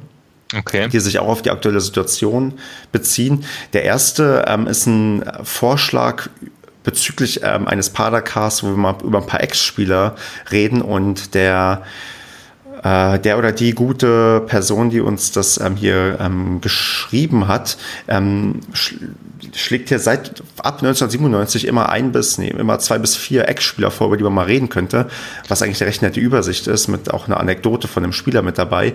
Ähm, wir lassen uns das auf alle Fälle in den Kopf gehen und schreiben auf die To-Do-Liste, dass wir über ein paar Ex-Spieler mal reden sollten. Den, den er hier auf jeden Fall erwähnt, ist der ähm, Nübel, der aktuell bei Schalke im Tor steht, mhm. den er damals Breitenreiter mitgenommen hat. Äh, der scheint seinen Weg da ganz vernünftig zu machen und jetzt seine Chance auch zu nutzen, einen, ja, als, als junger Torwart sich da irgendwie profilieren zu können bei Schalke. Also ähm, nicht schlecht. Und wir müssen mal gucken, ob wir vielleicht das ver ver verwirklichen können, auch über ein paar andere ältere Spieler zu reden. Ich sehe hier Namen, die sagen mir selbst nichts, weil sie halt, ja, weil ich zu dem Zeitpunkt noch nicht in Paderborn gewohnt habe. Aber könnte ähm, man. Wie, wie, wie ja. ist das denn beim Nübel? Ähm, ich weiß nicht, ob ihr schon darüber gesprochen habt, aber gab es da nicht aufgrund seiner Einsätze irgendwie insgesamt eine halbe Million für den SCP? Stimmt, wir haben Geld für ihn bekommen. Also, also ich meine, ist natürlich, ist natürlich relativ, wenn der jetzt wirklich einschlägt und demnächst für 40 Millionen nach München geht. Äh, äh, nein, aber äh, das wusste ich auch nicht. Also das war dann ganz interessant, dass da im Vorfeld ja wohl schon, also schon damals sehr gute Verträge gemacht worden sind. Wobei ich jetzt auch nicht, auch nicht einschätzen kann, ob es wenig ist. Also es kann auch genauso gut sein, dass man bei so einem Spieler dann auf einmal bei so normalen Verträgen vielleicht eigentlich eine Million bekommen hätte und wir uns dann da übers Ohr hauen lassen haben, aber Klingt erstmal positiv. Ja, ich glaube, wir können uns über jedes Geld freuen und das, ja, ja, wir, es waren irgendwas, es war irgendein sechsstelliger Betrag, ich weiß jetzt gar nicht mehr, wie viel es waren, aber es stand irgendwie auch was drin im Sinne von mehr, als man eigentlich ähm, bisher öffentlich wusste. Also es ist, glaube ich, schon, das klingt wie gut verhandelt, was da für uns herausgekommen ist. Und das ohne Krösche, was eigentlich schon recht ja. überraschend ist. Gut, und dann haben wir noch ein ähm, Telonym-Kommentar, der, er, er, fängt mit den Zeilen an, ich fordere eine ernsthafte Trainerdiskussion, gefolgt oh. von, nein, das, das ist nicht so schlimm, wie sich das anhört. Okay. Dann kommen ein paar Sachen, die ihm auffallen, ähm, die wir auch teilweise angesprochen haben und dann am Ende kommt noch mal dieses, ja, ich bin sauer und scheiß Fußball und fuck und so, das musste jetzt sein, jetzt geht's besser. Und das ist auch, dafür ist Telonym auch da mal ein bisschen Frust abzulassen. Er hat ja auch ein paar Sachen angesprochen, die man vielleicht besser machen könnte, auch eine, auch eine Aufstellung aufgezählt, die man ja bringen kann. Also das, dafür ist Telonym auch da. Also wenn ihr Frust nach einem Spiel habt, schreibt uns ruhig. Vielleicht beleidigt nicht uns, sondern das, was hier auch nicht passiert ist, aber beleidigt dann irgendjemanden. Vielleicht. Oder beleidigt einfach niemanden. Ah, es gibt Leute, die, na, sagen wir so, die sollte man nur beleidigen, wenn man sich sicher ist, dass sie nicht herausfinden, wo man, wo man wohnt oder wo man arbeitet, weil die dann gerne Anzeigen haben, weil sie mit ihren Milliarden nicht drüber stehen können, wenn sie vielleicht ein bisschen streitbarer sind und Leute. Die, die, sich, Dietmar Hopp. Vielleicht Leute aus Hoffenheim, vielleicht auch Leute von woanders. Aber das ist ein anderes Thema. Aus Süddeutschland. Ja, aber Süddeutschland. mal, mal ähm, jetzt unabhängig von dem Kommentar, Kritik am Trainer habe ich bisher sonst, also ich, er wird es ja wahrscheinlich dann am Ende relativiert haben oder so, aber ähm, sonst habe ich da relativ wenig, also ich habe wenig darüber gelesen, aber ich, ich spare es mir auch im Moment echt darüber, was zu lesen, weil ja, Weiß ich meine, er schreibt ja auch, ich zitiere mal so ein bisschen, ich finde das ja. zwar vermessen, ihn nun zu deutlich zu kritisieren, aber so langsam muss er sich auch mal weiterentwickeln, andernfalls wird das nichts mehr. Das ist halt so ein, ich glaube, diesen Zwiespalt, den ich vielleicht auch habe, dass ich denke, ja, das ist irgendwie geil, das macht Spaß, wir schießen viele Tore, aber irgendwann müssen wir unser scheiß ähm, Defensivproblem mal in den Griff bekommen. Das ist, spielt hier, glaube ich, eine große Rolle, wie er sich hier äußert. Also ich glaube, niemand möchte ernsthaft gerade sagen, hier Baum gerade raus. Das, äh, da gibt es, glaube ich, auch keinen Grund zu. Aber dass man schon im Blick behält, okay, dass da man redet ja immer von Weiterentwicklung und man wird besser und man ja, an gewissen Stellen äh, Schwächen merzt man aus. Und ich glaube, das ist eine Sache, die man sich vielleicht schon ein bisschen früher erhofft hat und die jetzt einfach nicht eintritt und man sich fragt, okay, wie kriegt man das denn hin und kriegt's Baumgart überhaupt hin? Und ähm, wir haben uns ja darauf geeinigt, dass er das ah. hinbekommen wird. Aber man muss, natürlich haben wir das im Blick. Also das. Ich meine, da gibt es andere Vereine, ähm, die im Moment da mehr Diskussionen haben hatten. Genau, richtig. Ja. Okay. Wie gesagt, also die Schuld finde ich grundsätzlich, also bei beiden, also ich denke mal, dass weder der Trainer noch die Spieler komplett Schuld haben. Ich denke, es wird beide irgendwo betreffen und da wird jetzt dran gearbeitet und das kriegen wir definitiv auch in den Griff. Genau. Dann würde ich sagen, gehen wir zum nächsten sonstiges Thema über, was ich auf dem Zettel habe, was ein bisschen vom SCP erstmal direkt weggeht, aber indirekt uns auch nochmal betreffen kann. Und zwar fällt so ein bisschen auf die Polizei in Nordrhein-Westfalen. Also, um mal kurz zusammenzufassen, man hat es vielleicht auch in den Medien äh, mitbekommen. Es gab ja vor einigen Wochen das Spiel äh, BVB gegen ähm, Hertha BSC, wo es im Gästeblock äh, zu Tumulten kam zwischen Polizei und Fans, nachdem Pyrotechnik abgefackelt wurde. Dann gab es eine Situation am Bielefelder Hauptbahnhof, wo 250 St. Pauli-Fans für sechs Stunden eingekesselt wurden, weil also mir ist noch nicht ganz klar, was passiert ist. Es schien aber jetzt nicht äh, zu sein, dass diese 250 Leute den ähm, Zug komplett zerlegt haben, sondern eher eine hm. kleinere Sache vorgefallen ist, die dazu geführt hat, dass auch sehr, sehr viele Minderjährige da anscheinend eingekesselt wurden. Und jetzt jüngst hatten wir beim Spiel zwischen Köln und Dresden, und das ist jetzt so ein bisschen der Anlass, warum ich heute da rede, weil ich denke, wo, wo kommen wir eigentlich gerade hin? Bei Köln gegen Dresden hatte man natürlich, weil Dresden kommt, ich glaube, sieben Hundertschaften Polizei und noch ganz, ganz viele Wasserwerfer und Hubschrauber vor Ort. Und was braucht man noch? Das SEK. Wo ich dachte, also haben die den Schuss nicht gehört. Also das, das SEK bei einem Fußballspiel, wo ähm, übrigens als Randbemerkung nichts passiert ist. Gut, es wurde Pyro gezündet, ja, okay, dabei wurde aber niemand verletzt. Genauso gut wurde davor und danach niemand verletzt.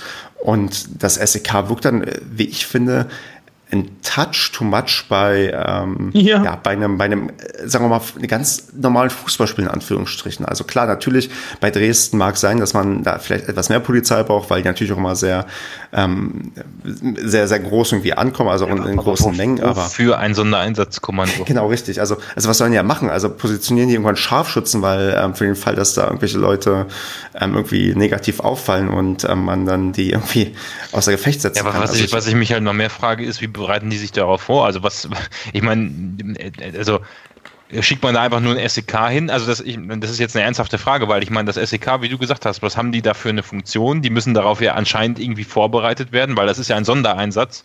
Also irgendwie muss es dafür eine Richtlinie oder ein, was weiß ich, ein Training geben.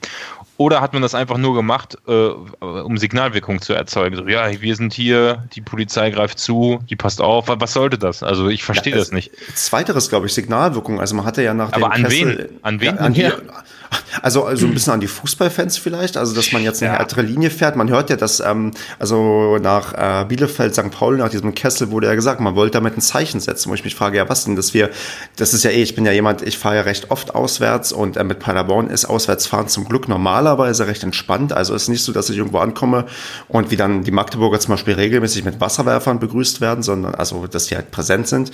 Ähm, das ist bei Paderborn glücklicherweise oft nicht der Fall, weil wir auch nicht so reisefreudig sind, aber man fühlt sich jetzt schon manchmal als ähm, Auswärtsfan wie ein, ja, ja. wie ein Verbrecher irgendwie, der dann irgendwo eskortiert werden muss und ähm, dem halt am liebsten diverse Grundrechte irgendwie erstmal abgesprochen werden. Und ähm, natürlich ist mir bewusst, dass es auch problematische Fanszenen gibt, dass da mal immer wieder auch ähm, Sachen ähm, ja, schief laufen und auch über Pyrotechnik kann man ähm, differenziert sich unterhalten, ob das nun ähm, immer so geil ist, wenn man diesen direkten Rauch irgendwie einatmet.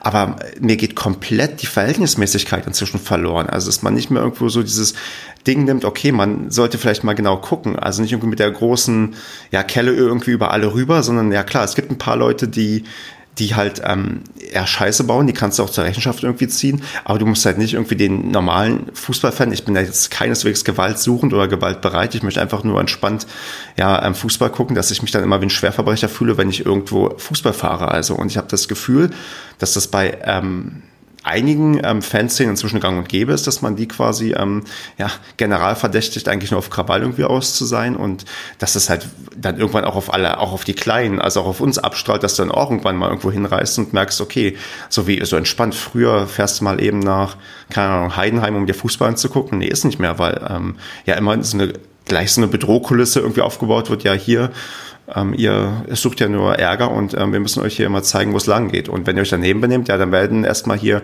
200 Leute festgehalten und können das Spiel nicht sehen. Vor allem auch so, also wenn ich ähnlich wie du, was meine Erfahrungen jetzt sind, ob wir waren ja letztes Jahr zum Beispiel beim Spiel gegen Fortuna Köln. Das ist mhm. natürlich, jetzt kannst du nicht vergleichen mit äh, Köln gegen Dresden, völlig klar. Aber ich habe dort so, also du hast sehr oft in den letzten Jahren, also ich habe nette Polizisten, sag ich mal, kennengelernt im Sinne von, das war eine ganz ordentliche Polizeiführung, du bist da zum Stadion gelaufen, die haben dich in Ruhe gelassen, haben alles mitgemacht. Also, also du hast ja eigentlich in der Regel, also ich weiß nicht, ob es bei dir auch so war, aber eher positive Erfahrungen auf jeden Fall. Ja, mit der Polizei. Also das ja. ist ja so, so. Und dann verstehe ich es halt nicht, warum, ich meine, das sind nicht exakt die gleichen Personen, aber es ist die gleiche Organisation, also kann man die dafür ja kritisieren. Warum man bei einem Spiel, bei dem Pyrotechnik jetzt Dortmund gegen äh, Hertha BSC Berlin gezündet wird, warum man da in den Block gehen muss.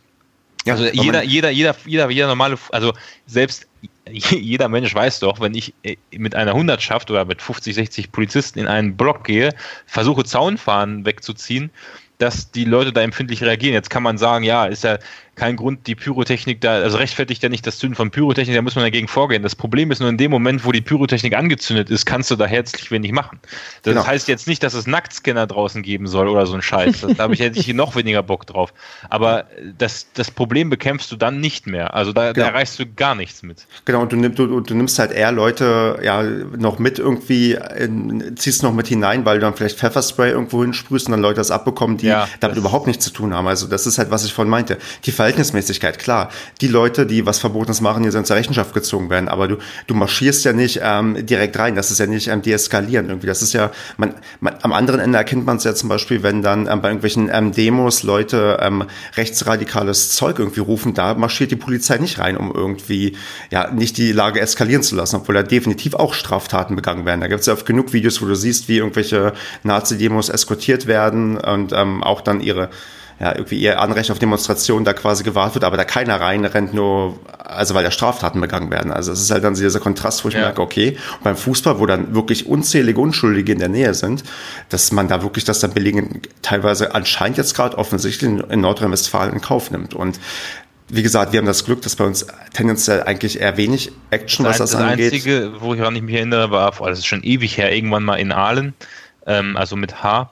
Ähm, das war, glaube ich, wo wir im Pokal, nachdem die da insolvent gegangen, geworden sind äh, und wir dann im Pokal 10-0 da gewonnen haben, dass es da dann, nachdem man das Stadion verlassen wollte, in so einen Polizeikessel auch gab und da auch viele Leute Pfefferspray abbekommen haben. Völlig mhm. sinnlos. Also ich erinnere mich überhaupt nicht mehr daran, was, was da der Grund für war.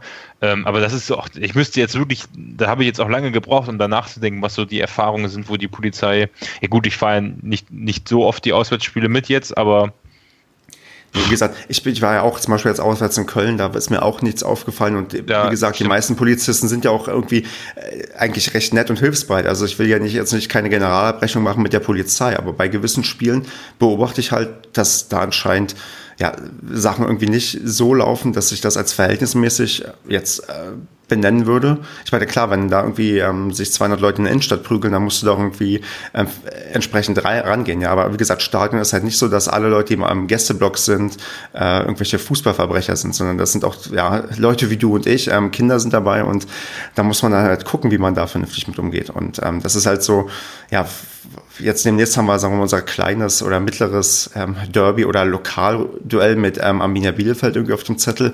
Und das soll ja auch alles ganz vernünftig ablaufen und nicht irgendwie, dass da, weil irgendwelche Leute dann vielleicht denken, ja. okay, ist doch eine größere Rivalität, dass man da irgendwie sich in der von profilieren muss und dann am Ende die Polizei auch dann wieder unverhältnismäßige Maßnahmen vielleicht ergreift. Ja, Stichwort nee, Polizei, Polizei ist da nicht. da kommt nur noch Bundeswehr. ja, Stichwort, Stichwort Verhältnismäßigkeit. Als wir beim, beim FC Köln-Spiel jetzt dieses Jahr, hm. ähm, da gut, wir sind so angereist da, also mit dem Auto quasi aus, aus Köln, also waren ja vor Ort schon einen Tag vorher, aber da war ja fast gar nichts an Fantrennung. Also da hättest du ja komplett was weiß ich, da war überhaupt nichts an Fantrennung los. Ich weiß nicht, wie es war, als dann die, die Fanszene und so gekommen sind. Die wurden bestimmt, also wenn ich mich an ein Köln-Spiel vor x Jahren erinnere, da wurdest du dann vom Bahnhof bis zum ins Stadion rein von der Polizei eskortiert und durftest nicht mal zum Pissen quasi auf die Toilette gehen, aber es war auch schon das Schlimmste, was da passiert ist. Ähm, habe ich dann damals so gelöst mit meinen Kumpels, dass wir uns einfach auf die, ähm, auf die Stühle gesetzt haben, eine Zeitung vor, vors Gesicht gehalten, den Schal eingesteckt haben und so getan haben, als wenn wir ähm, was weiß ich, als wenn wir ganz normale U-Bahn-Fahrer wären oder S-Bahn-Fahrer. Also da bist du auch noch locker weggekommen, wenn du wolltest, wenn du noch vorher in die Stadt wolltest oder so. Also das war alles, alles okay. Von mir aus sollen die die Leute eskortieren. Es gibt auch Fälle, in Bochum war das, glaube ich, wo du dann tatsächlich lieber eine Polizei um dich rum hast, anstatt Klar. die Bochumer. Alles okay, aber dann so äh, äh, Paderborn gegen Chemie Leipzig, wie viel Pyrotechnik da gezündet worden ist, äh, da ist auch niemand in den Block reingegangen. Also Richtig, es genau. wurde im Fernsehen noch gesagt, auch stimmungsvoll. Und bei, ja. bei, bei, bei Berlin ist es dann auf einmal ähm, sind Vollidioten, Chaoten und da geht die Polizei natürlich zurecht rein. Ja, das ja. verstehe ich nicht. Genau. Und das gipfelt dann halt daran, dass, wie ich gerade meinte, dass irgendwann das SEK dann plötzlich auftaucht und man sich fragt, okay, wo haben wir jetzt irgendwie Krieg hier oder ist das, äh, sind Fußballfans inzwischen Terroristen, weil SEK ist ja für auch für Geiselnahmen und was weiß ich alles ausgebildet, wo ich denke, ja, macht vielleicht mal an anderen Stellen dann Arbeit, die vielleicht auch, wo die Steuergelder auch sinnvoll eingesetzt sind, weil man, wie gesagt, man muss festhalten, in, Köln ist nichts passiert.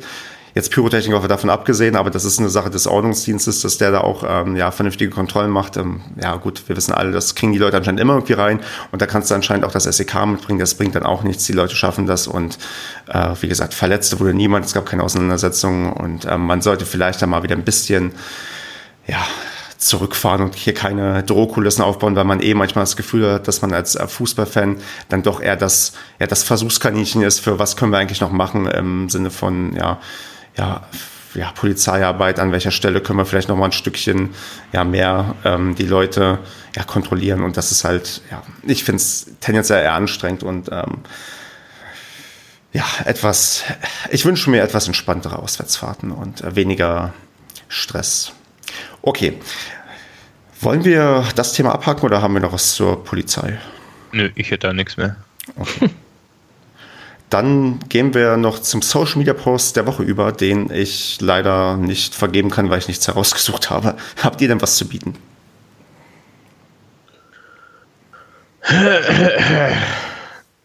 Gut, dann würde ich sagen, also ich habe ein, ein Notfall-Ding, was jetzt kein Social Media Post ist, aber ähm, Jimmys Show ist heute wieder online gekommen und da Jimmys Show eigentlich ähm, das beste Game Show-Format ist, was es äh, auf YouTube gibt, würde ich einfach Jimmys Show aktuelle Ausgabe mit ähm, Klaus Jasula und Sebastian Schonlau nominieren.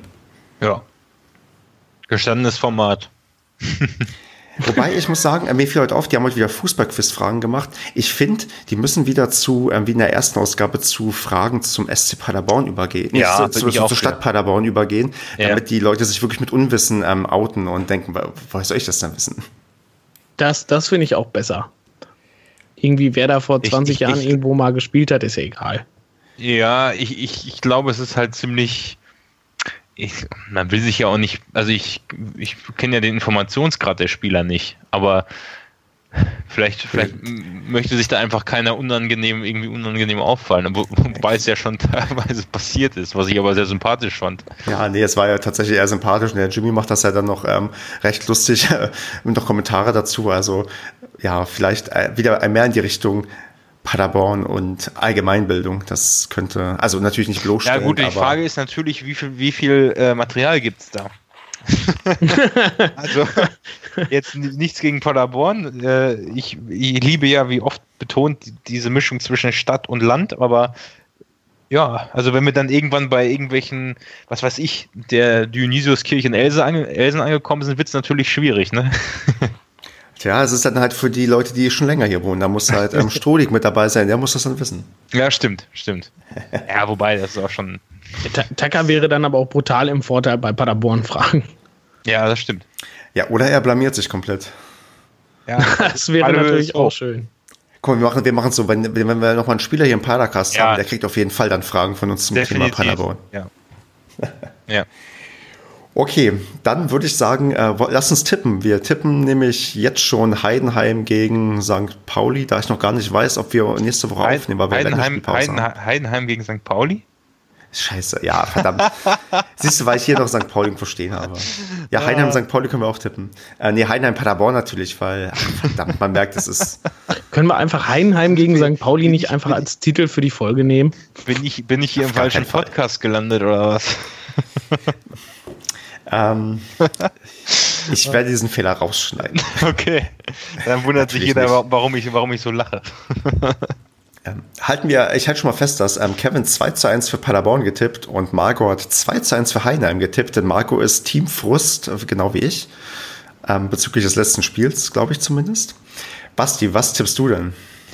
Ich tippe äh, 13, also FC, der erste FC Heidenheim gegen den SC Paderborn tippe ich 0 zu 3, also 3 zu 0 für uns. Okay. Einfach, And einfach weil wir können. Andreas, muss ich dich fragen, was du tippst, oder ist der Tipp klar? Also wir, werden, wir werden halt äh, furios die Länderspielpause nutzen und unfassbar an unserer Defensive arbeiten. Und äh, deswegen kassieren wir dann in Heidenheim kein Gegentor und äh, unsere Offensive bleibt aber so stark, wie sie ist. Also das heißt 4 zu 0. Also rein echt, objektiv. Wir, also ich, ich, ich freue mich so auf, dieses, auf diesen Moment, wenn irgendwann mal abgepfiffen wird, wir beieinander stehen und das Spiel einfach 4 zu 0 ausgeht. ja, wie wir dann einfach ausrasten, also sich fragen, was ist denn mit denen verkehrt? Dann, dann, bin ähm. ich, dann bin ich mir sicher, wenn dieses Ergebnis kommt, dann bin ich mir hundertprozentig sicher, dass wir aussteigen werden. okay. Gut, jetzt muss ich noch tippen. Wann, wann, ich, wann haben wir eigentlich das letzte Mal 4-0 gewonnen, würde mich langsam mal interessieren. Gab es das also, überhaupt schon mal? Ja, 2013 bestimmt oder so. Also das ist auf jeden Fall schon länger her. Das ist bestimmt mindestens ja, drei Jahre her. Ja. Ja. Wobei in, in, der ersten Liga, also in der ersten Liga haben wir nicht 4-0 gewonnen, dann ist es sogar davor irgendwann gewesen. 4-0 gegen Bremen mal verloren, das weiß ich noch. Hm, ja, gegen, Bochum, gegen Bochum haben wir auch 4-0 verloren. Hey, man kann Aber gegen Bochum haben wir auch öfters mal 4-0 gewonnen. Man kann tatsächlich, wenn man eingibt Paderborn 4 0, kriegt man sämtliche Spiele, die 4 0 ausgegangen sind. Ich finde nur Niederlagen. Union Berlin, Eintracht Frankfurt. Naja. Aber ist nicht irgendwo Bochum dabei mit einem 4-0-Sieg? Ja, wahrscheinlich ist es Bochum. Ich hab, ich Wir haben in der letzten Saison irgendwann im äh, Westfalen-Pokal 4-0 gewonnen. Ja, da hast du ja nicht 4-0 getippt, das zählt ja nicht. Das ist richtig. Das war das Westfalen-Pokal, da bin ich von, von mehr ausgegangen. Gegen Bayern haben wir auch 4-0 verloren. Äh, äh, gegen Arminia Bielefeld haben wir immer 4-0 gewonnen.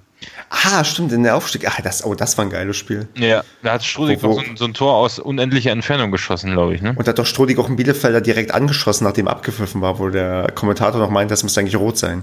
Ja. Ach was, das war ein Bielefelder.